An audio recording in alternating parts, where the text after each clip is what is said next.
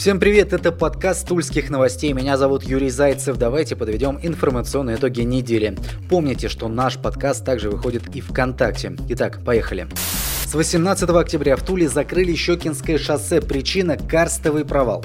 Размеры его не называются, но проблема более чем серьезная. С последствиями вымывания грунта на Щекинском шоссе пытаются справиться уже 4 года. И вот теперь стало понятно, что проблему придется решать хирургическими методами. Как пояснили в городской администрации, необходимо будет произвести выемку грунта размером 13 на 13 метров. Его заменят железобетонной плитой, она будет распределять нагрузку. Также рядом с шоссе установят ревизионный колодец. Это даст возможность следить за процессами, происходящими после проведения работ, дабы не допустить повторения ситуации. На работы по ликвидации последствий карстового провала и последующий ремонт шоссе уйдет более 13 миллионов рублей. Открыть движение должны до конца года. В связи с проведением работ меняется схема движения транспорта. Основной поток будет направлен через Орловское шоссе и улицу Шоссейную с выходом на проспект Ленина. Аналогичный маршрут и для движения в обратном направлении. Подробнее с новой новой схемой можно ознакомиться на сайте Тульских новостей и сайте администрации города. Что касается провала, то еще летом в интервью нашему информационному агентству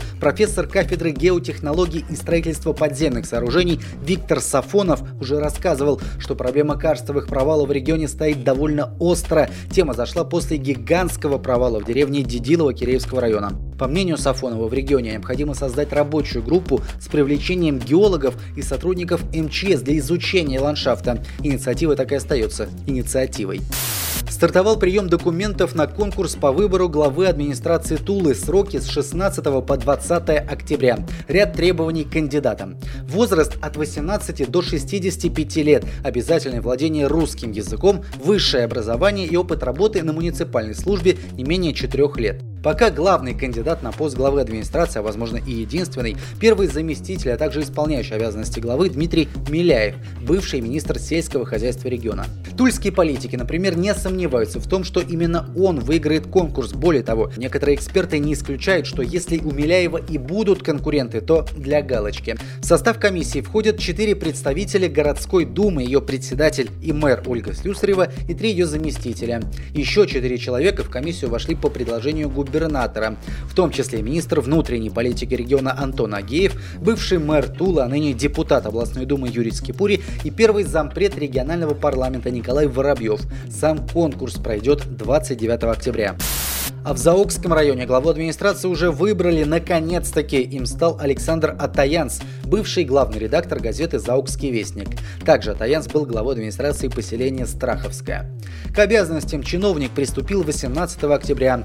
Бывший глава администрации Заокского района Николай Тимаков, напомню, покинул свой пост еще в феврале, решил податься в бизнес. И в продолжение темы назначений и бизнеса директором Тульского цирка стал предприниматель Олег Абрамов. Абрамову 51 год ранее директор Росгосцирка описал будущего руководителя Тульского цирка как симпатичного, хозяйственного и креативного человека. Помимо работы в бизнес-структурах, Абрамов трудился на предприятии Тула-Горсвет. Кот-наркоторговец, являющийся вещественным доказательством по уголовному делу, сбежал из зооуголка. Новость примерно с таким заголовком буквально взорвала медиапространство на этой неделе. Речь идет о коте из города Новомосковск, с помощью которого наркоторговцы, считает следствие, действительно пытались принести амфетамин и гашиш в колонию. История произошла еще летом прошлого года. Уголовное дело дошло до суда, и адвокат одного из обвиняемых решил провести следственный эксперимент, дабы доказать, что кота использовать в таких целях было невозможно. Он обратился в зооуголок, куда поместили животное после задержания но там кота не оказалось. Информация о его пропаже адвокат рассказал СМИ и понеслась. На самом же деле, по данным тульских новостей, кот уже не является никаким вещдоком. Определенные следственные действия с ним были проведены для полиции, он не представляет интереса и никуда он не сбегал. Из зооуголка его в свое время передали в частные руки. Не исключается, что вброс про побег кота очередная попытка привлечь внимание к данному уголовному делу. Ранее в суде уже произошел скандал с задержанием приставами того самого адвоката. Интересно, что будет дальше. И еще о наркотиках. В Суворове осудили троих полицейских, которые поставили на поток левой уголовные дела.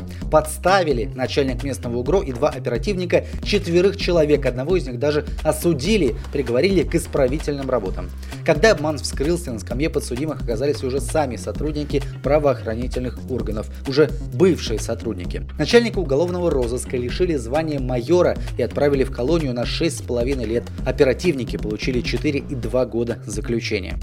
Не выходим из мест не столь отдаленных. В Туле осудили бывшего заместителя начальника исправительной колонии номер 2. Его обвиняли в мошенничестве с использованием служебного положения. Сотрудник УФСИН за 50 тысяч рублей обещал помочь заключенному в условно-досрочном освобождении. Полномочий повлиять на решение суда он не имел.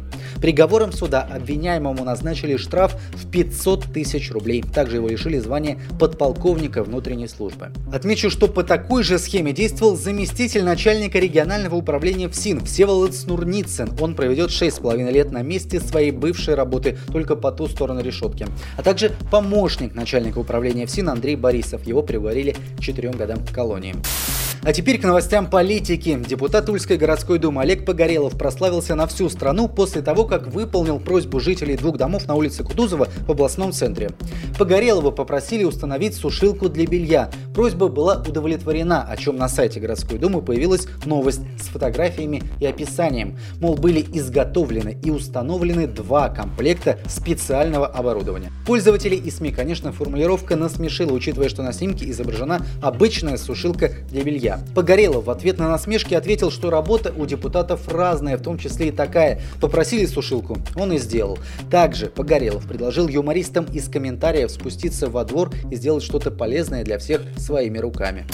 20 октября Тульский Арсенал попытается прервать серию без побед в российской премьер-лиге, которая насчитывает уже 5 матчей, одна ничья и 4 поражения. Команда Игоря Черевченко сыграет с футбольным клубом Сочи. Поединок пройдет в Туле. Арсенал после неудачной серии умудряется оставаться в таблице седьмым. Сочи в зоне стыковых матчей. Между командами всего 2 очка. Поражение, ничья и тулики рискуют оказаться вплотную к опасной зоне. Так что ждем от Арсенала только победы. Игра пройдет в воскресенье, начало 16.30. А у меня на сегодня все. Всем хороших выходных. Удачи!